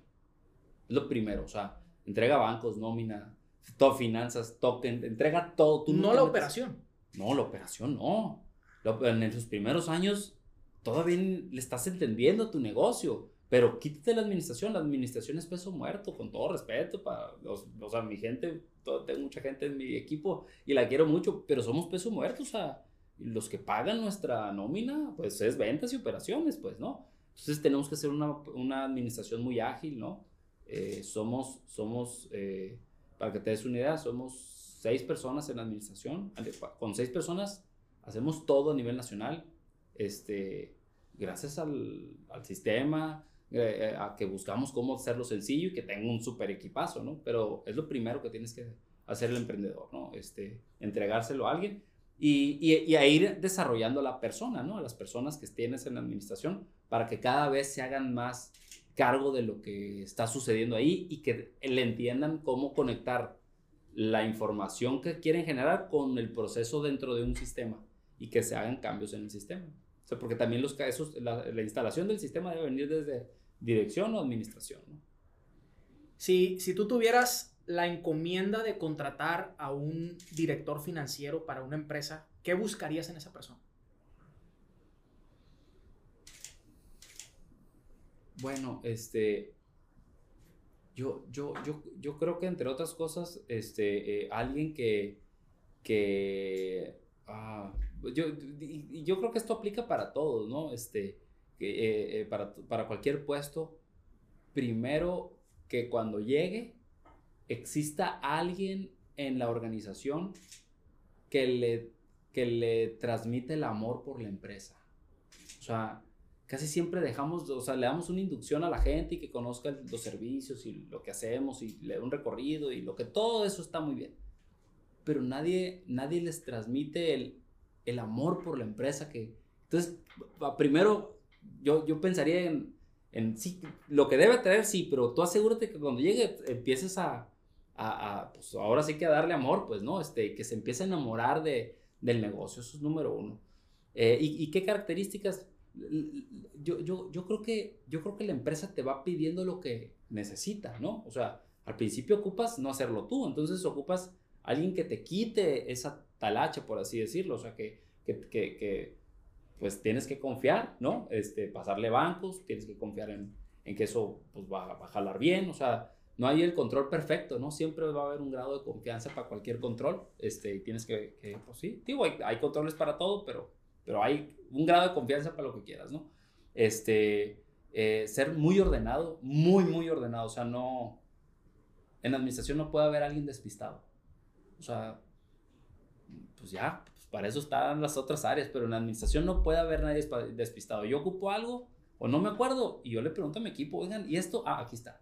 Siempre, siempre me tienen informado. Pues, ah, está, o sea, porque eso, ese cerebro ya lo estoy usando yo en otra cosa, pues entonces que ellos me ordenen las, los, digamos como que la información, yo creo que ordenado, este, y, y, y, yo creo que pues al final también que tengan visión de crecimiento, ¿no? Este, esta, estas ganas de seguir aprendiendo, eh, que, que muchas veces ni siquiera depende de ellos, ¿eh? Depende del jefe que llega y, y que trata de inspirarlos pues a que, a, a, que, a que se sigan desarrollando para ellos y obviamente para la empresa, ¿no? Este, eh, pero, pero yo creo que, yo creo que esas tres, esas tres son ahorita las que se vienen a la cabeza. Paradigma financiero, mi poncho. Eh, ¿En qué momento se dejan de reinvertir las utilidades para sacarlas y reinvertirlas fuera de la empresa? Por ejemplo, eh, si la empresa está dando utilidades y las reinviertes dentro de la empresa, pues la mayoría de las veces es al alto riesgo, ¿no? Porque están dentro de la empresa. Pero tiene que llegar un momento en donde pudiéramos retirar esas utilidades y construir un sistema de activos un poquito más seguro. ¿Cuándo es recomendable? No sé si esta pregunta tenga una respuesta, pero desde tu opinión, ¿cuándo es recomendable empezar a retirar esas utilidades para meterlas en otro lado? Sí. Eh, yo creo que más que, más que cuándo, eso tiene que ver con el nivel de madurez de empresario que seas. Porque yo conozco empresarios muy eh, con empresas muy sanas, muy sólidas, que no les gusta deber, porque piensan que la deuda es, es mala, ¿no? Eh, y, y hay otros que dicen, no, yo no tengo problema con la deuda, yo le saco el flujo que necesito, las utilidades y eso, y yo opero con deuda. Y estas utilidades las uso para diversificar o etcétera, etcétera. Pues, entonces, ¿de qué va a depender? Pues no hay una respuesta correcta, este, pero creo que tiene más que ver con esta capacidad que tiene el, el, el, empresario de, eh, pues bueno, de, comer bien y dormir bien, ¿no? Porque pues, si no tienes el colchón ahí, a veces hay gente que no duerme bien o si tiene la deuda no viene bien y dice, no, pues necesito no deber o tener este colchón ahí, si no, no duermo. Entonces yo creo que tiene más que ver con eso que con cuándo, pues ¿no? Es, es, es cuando, o, sea, ya creo que el, el, emprendedor es el que te lo voy a ir diciendo, ¿no? Como va aprendiendo. Nosotros hemos tenido de todo, nosotros eh, hemos crecido sin deuda hasta el 19. Del 19 para acá, con, cuando entramos a logística, pues ¿cómo compras 100 carros con dinero propio? O sea, no, no te alcanza, o sea, pues no, digo. No, no hay dinero que a nosotros no, pues no. A no hay dinero que alcance. Este, y, y, tiene que ser con deuda, pues no, tiene que ser con deuda. Este, y ya como que aprendes a navegar con eso. Sí, ¿qué, qué recomendación le darías a una persona que, que aspira a tener un, un, puesto, una dirección administrativa o una dirección de finanzas? ¿Qué, qué recomendación le darías para, para que pudiera llegar en algún momento a, a tener ese, una posición de ese nivel? Sí, yo creo que que, que el, el, director de administración tiene que salir de, de, pues de, la, de, las casi de las mismas fuerzas básicas, ¿no? Creo yo. Este, eh, tiene que saber picarle los botones, le digo yo, hacer, hacer talacha, perdón, o sea, tiene que saber, este, pues hacer pólizas, tiene que saber pagar nóminas, este, como para que vaya entendiendo cómo, cuando tenga su gente, pues cómo ayudarle también a hacerlo sencillo, ¿no? Este, y, y pues que se siga preparando, ¿no? Eh, eh, yo creo que los temas, los, los, o sea, los temas financieros, los vas aprendiendo, o sea, los vas aprendiendo cómo se van presentando las circunstancias, porque el SAT a veces te obliga a aprenderlo muy rápido. Este, eh, entonces, con que tengan otra vez mente abierta y la capacidad de esta de de, de, darse cuenta de, prevención o de qué puede pasar, ¿sí? Yo, creo que vas a llegar, pues vas a llegar. O sea, el, conocimiento técnico financiero lo vas aprendiendo en el día a día, pues este, y otra vez Hacienda te ayuda para eso. El, ahorita el, durante la plática has mencionado mucho que, del consejo de administración que tienes, de los mentores que has tenido, pero también sé que tú también formas parte de consejos de administración de otras empresas que no son las tuyas. Eh, platícame un poco de ese rol que tú has, has, asumido. Ahorita ya me platicaste al recibir el consejo, pero ahora platícame eh, tu rol al darlo para otras empresas. Bueno, siempre va a ser más fácil, ¿no? Este, eh, decir lo que tienes que ah. hacer, ¿no? Que hacerlo. Este, eso, eso definitivamente, ¿no? Como, como te comenté hace ratito, pienso que estar en el consejo consultivo de administración de alguna empresa. Este, Perdón, ¿cuál es la diferencia? Eh, pues en uno como que tienes voto y en el otro solo eres como consultor, pero en, un equipo, ¿no? En un equipo de consultores externos, vamos llamándolo. Okay. Es la diferencia. Este, y en la administración pues tienes voto y hay asamblea y hay que firmar, etc. Este, bueno, eh, eh, creo, creo que lo más como te lo comenté hace ratito, eh, tiene más que ver con la confianza que con el conocimiento, cuando ya estás en, ese, en esa posición, porque cuando estás en el consejo, más que cuidar el negocio, cuidas el patrimonio de la familia.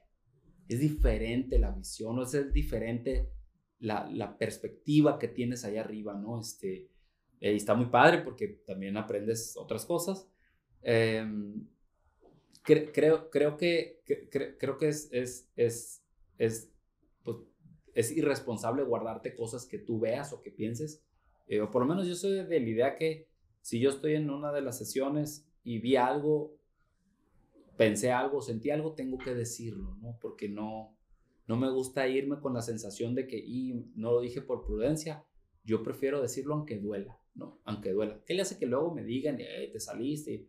No, no, no, o sea, pero yo, no, no, porque como que sería, siento que no sería congruente, pues, ¿no? No sería congruente. Y yo creo que en parte por eso también me invitan, porque la prudencia eh, no es, o sea, quiero pensar que soy prudente, pero digo las cosas que tengo que decirlas, ¿no? Este, eh, aunque, aunque yo me sienta incómoda, yo prefiero decir, sabes que me siento incómodo, pero me estoy dando cuenta de esto y de esto y de otro. ¿Estoy entendiéndolo así o no? Este, y, y, y creo que retar a los dueños este, eh, a su forma de ver las cosas o de retarlos a que, a, que su idea no necesariamente es la mejor, este, pues está chilo, me gusta, eso, eso, eso, eso, me gusta escuchar por qué está pensando la gente o estos empresarios lo que piensa y luego escucho a los otros consejeros, colegas y también les agarras, ¿no? Les agarras ideas, este, dices, ah, mira, tienes razón, oh, esa es otra manera de resolverlo, ¿cierto? No me he dado cuenta. Entonces se da una, una interacción muy sana que en su momento, pues yo tenía mis cuatro consejeros que me decían cosas, este, y pues de todos agarras pues algo, como te comento, pero el mismo consejero también aprende, ¿no? Este, eh, entonces, eh, pues es una responsabilidad, es una responsabilidad, este, yo, yo también he propuesto eh, bajarme de consejos, o que digo, oye, yo creo que ya, yo ya te di lo que, o sea, ya, ya no me ocupas, pues hay que buscar a otro consejero de Ciudad de México, o de la plaza en la que te estás yendo, etc. Y, y me hacen caso, pero no me sacan, o sea, si van y los buscan y no me, algunos no me, no me sacan, otros ya por tiempo ya digo, hey, yo creo que ya, este, o llegamos ahí a un acuerdo de, te sigo ayudando, pero no en el consejo. Este, y, pero está padre, o sea, esa es otra manera de ver, de ver este, eh, la, la, empresa, porque estás más cuidando el patrimonio y la perdu o sea, que perdure lo que ellos están haciendo, ¿no? Este, eh, en, en, este, en este tamaño de empresas que te platico. O sea, o sea, cuando eres consejero de estas empresas, este, como que ya traen otra conversación ellos, que a los hijos y los nietos y etcétera. ¿no? Entre Infocus, Grupo Merlín, consejos de administración, ahorita estás en este podcast, ¿cómo cómo te da la vida para atender temas importantes. O sea, Infocus yo veo como una empresa de consultoría, la neta, muy padre, muy bien posicionada. Grupo Merlín, como lo has platicado a nivel nacional, 800, 900 colaboradores. Consejo de administración no es nada sencillo. ¿Cómo le haces para administrar tu tiempo en ese sentido? Tuve un jefe que me decía que los días tienen 24 horas. Este, eh, bueno, eh, eh, manejo una agenda. Mi agenda está compartida con todo mi equipo, con todo mi equipo. ¿Qué usas? Este, eh, el calendar, Google Google. sí. Este, y todos tienen acceso ahí y hay ciertas reglas para agendarme cosas. O sea, ya hay horarios que, ah, mira, estos, estos bloques los puedes usar. Este, y, y, y en todos los proyectos que, en todos los proyectos, en todos los temas, ya está definido un rol que yo juego. Ah, final, si son financieros, pues es el poncho. O sea, no. Sí, me explico. no nos vamos a enredar. O, oye, vamos a diseñar esto. Eh, entonces, ellos ya van usando mi agenda. Entonces, eso me quita a mí. Yo creo que mi agenda yo lo uso el 20%, el 80% lo usan ellos. Este, y el otro 20% yo voy, pues también agendando esto, ¿no? O sea, cuando. Para, para agendarnos, este pues yo abro y le doy tres semanas a veces para adelante y digo, ah, tengo fechas aquí o acá, ¿no? Este, eh, así, así funciona, me levanto desde las 5 de la mañana, este, uh, trato de dormirme temprano, nueve y media, ¿no? Este, y pues al día siguiente igual. ¿Desde cuándo tienes el hábito de despertarte a las 5 de la mañana? En pandemia. No tengo mucho, sí, no tengo mucho. Es que, ¿Y cómo, cómo te nació? ¿Por qué la necesidad? Ah, porque no dormía, porque se me cayó el 85% de las ventas, ¿no? Este, en pandemia, entonces eran las 3 de la mañana y yo, pues, no puedo dormir, obviamente, o sea, no puedo hacer nada en el trabajo y me senté, así fue como empecé. Este, pero yo creo que si no tienes, si no tienes hijos, no vale la pena levantarte a las 5 de la mañana. O sea, la neta, o sea, es una locura, pues, pero a esa hora es a la hora que puedo hacer ejercicio y leer un poco. Y... ¿Te levantas y qué haces? ¿Cómo, es tu rutina? Ah, me levanto. Ahí ¿Con despertador o...? Sí, con despertador. A veces le gano, pero, pero con despertador a las 5, este, hago así como una lista de agradecimientos que, que tengo rato llenando. ¿Lo este, escribes o...? Lo escribo, los escribo. escribo. Este, eh, y ah, me cambio, entreno ahí en la casa. Este, termino de entrenar. A las 5 y media ya estás entrenando, más o menos. A las 5.20 estoy entrenando, 5.20 estoy ¿Y qué haces ejercicio? Eh, funcional, este, tengo, tengo a alguien ahí este, que va y me entrena, ahí a la casa, a tu casa. este, Y ahí, en pandemia, cuando cerraron los gimnasios, compré cosas de gimnasios seminuevos y ahí tengo barras, tengo todo y, y alguien va y me entrena y dos veces a... me, entreno con alguien dos, tres veces a la semana otro día corro ahí con una vecina o 8 kilómetros, o sea, una vez a la semana corro. Este, todo eso de lunes a viernes. Los viernes que escribo solamente entreno media hora, de 5 y media, 6, ponle. Es porque a las 6 tengo que estar escribiendo. O sea, tienes agendado en tu agenda el escribir. Sí, sí, sí. Sí. Este... Y así eres para todo, el ejercicio, la, escritura. Sí. El... Pues es que si no, no te administras el tiempo, si no, no lo haces, si no lo haces. O sea, el corte de pelo, ir al fisio, todo tienes que agendar, ¿no? O sea, recoger a los niños cuando tengo que recogerlos, etc. Pero, pero sí, es, la verdad es que eh, administrar el tiempo, pues tiene su gracia. A veces, a veces uno lo, la riega, ¿no? O le dedica mucho tiempo a una cosa, o poco tiempo a la otra. Pero yo creo que otra vez, pues el tiempo se lo dedicas a lo que necesitas dedicárselo. Otra vez, como que la vida te, te dice, hey, ahorita es esto, ah, ahí dale, ¿no?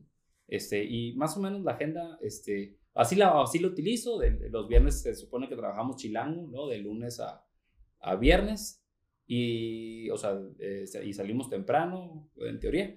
Y los viernes salgo, salimos en teoría a las 2 de mediodía, ¿no? Este, entonces tengo la tarde libre como para hacer cosas. A veces, a veces no. Eh, pero ya los fines de semana evito ahí sí trabajar, salvo eh, tenga que hacer algo, pero ahí evito, evito chambear. Eh, pero de lunes a jueves sí es, es todo, pues es todo, todo. Ok. ¿Y cuáles crees tú que sean tus hábitos que si no los haces en un día no te sientes al 100? Ejercicio, comer sano, dormir bien. ¿A qué hora te duermes? Nueve y media, nueve veinte. ¿A eso ya estás dormido o te vas acostando? Mm, depende del día. No, me acuesto como a las nueve. Como a las nueve me acuesto y como para ir, nueve y media ya. A veces ya ni, no, no veo la, no veo el reloj a las diez. Sí, me fui, me fui, me fui. Ok. Me fui. Y normalmente estoy entrenando este, o, o antes de dormir y, y estoy leyendo. Pues leo. Consumo contenido. ¿Qué lees? ¿Qué, ¿Qué, consumes? Eso es lo que te iba a preguntar. Este, eh, me dices que te gusta mucho aprender cosas nuevas. Sí. Me gustaría que me platicaras si ahorita estás aprendiendo algo nuevo o qué fue lo último que aprendiste que te gustó mucho. Sí.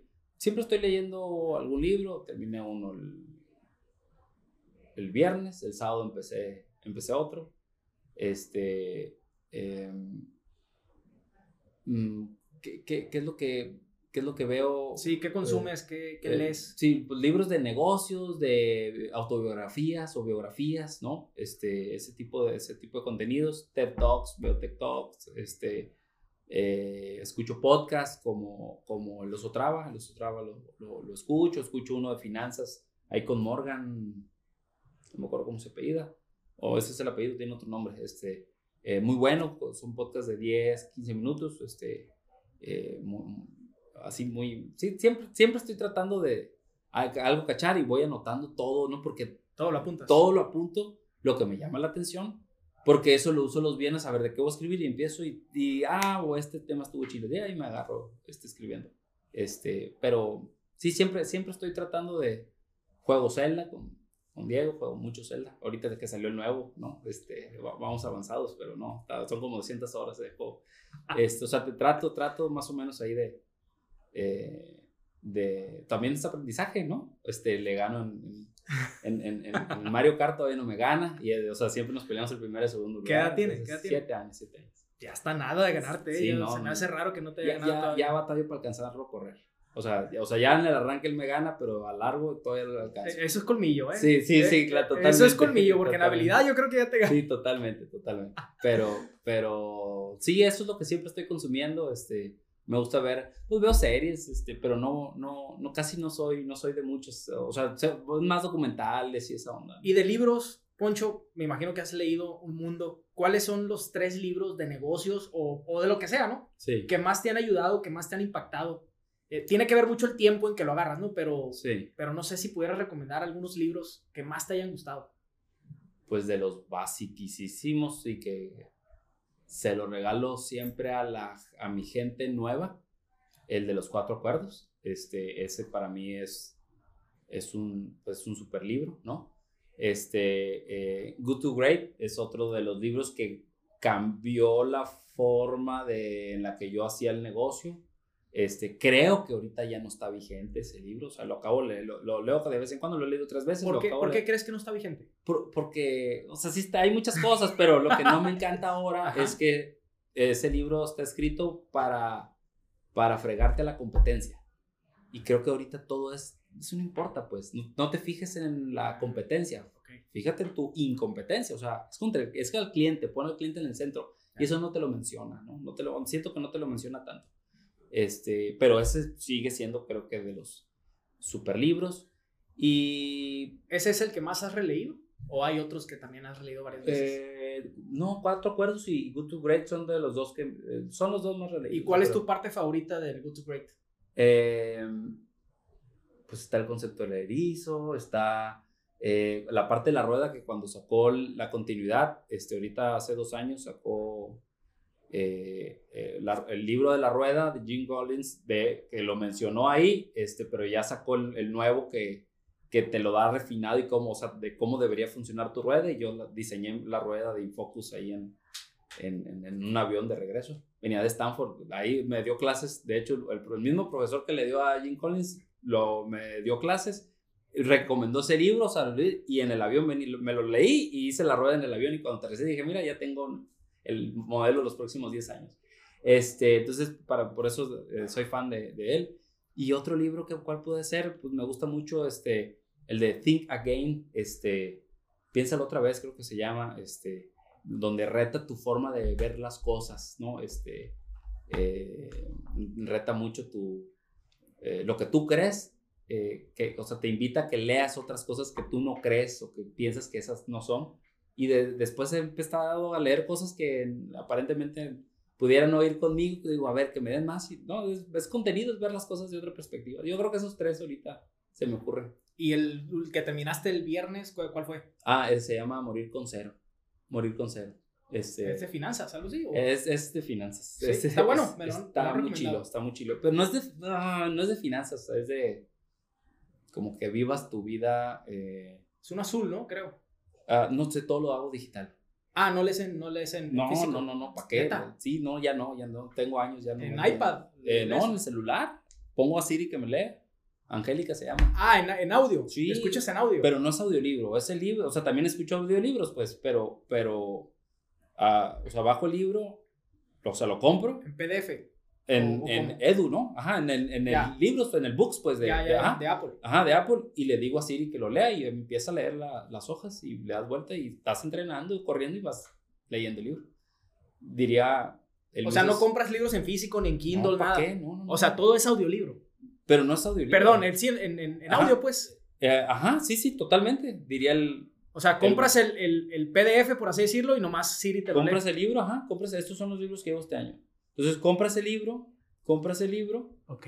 este, ya baja el siguiente. Eh, ahorita estoy E- leyendo ese este. es el que quiero leer también. Ese Ah, que- está, eh, está bien, eh, está bien. El del director de, de Disney. ¿no? Sí, Bob eh, Iger, sí, está bien. Eh, y, y ya, Siri te lo lee. También se hacía cargo del link en el que me Y le da vuelta Y la pones velocidad. Y Sí, también. sí, tú lo regulas y todo. Y hay una, Angélica, creo que se llama Angélica, porque tú tienes la voz, y hay una que es- lee muy mexicano. O sea, parece que.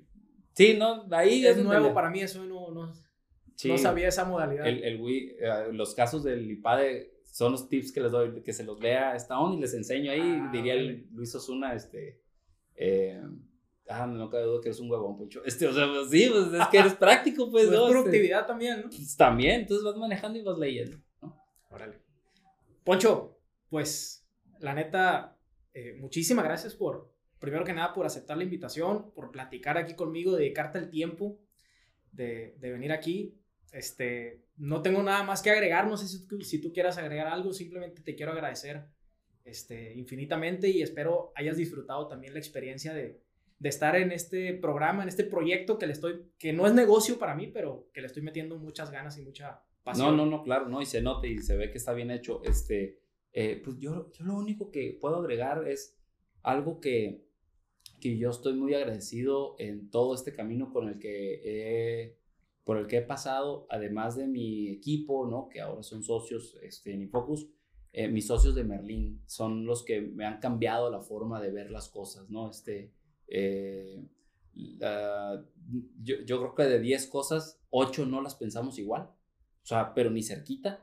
Eh, y siempre me han demostrado que hay nuevas formas de hacer las cosas y que tienen razón, ¿no? Este, eh, son súper arriesgados, creo que me han ayudado a, a perderle el miedo en, arriesgarme en ciertos temas, así como ellos también quiero pensar que han aprendido a no aventarse tan sin paracaídas, ¿no? Este, pero, pero creo que ha sido otra, otro de los que en mi vida profesional me ha, ha influido mucho en- en ser como soy, porque soy también socio y, Y, y, y, bueno, cuando, cuando me sirve cuando doy consultoría, este, pues también veo socios y digo, pues yo, yo entiendo cómo deberían de trabajar ustedes, pues, ¿no? Este, o sea, también empatizo con eso. Entonces yo creo que esa sería como que agregarlo porque, eh, pues gracias a ellos, pues ellos están chambeando ahorita, ¿no? Este, yo estoy aquí en una entrevista. Este, eh, eh, entonces, eso, eso sería como que para agregar y, y, pues también agradecerte que me hayas invitado.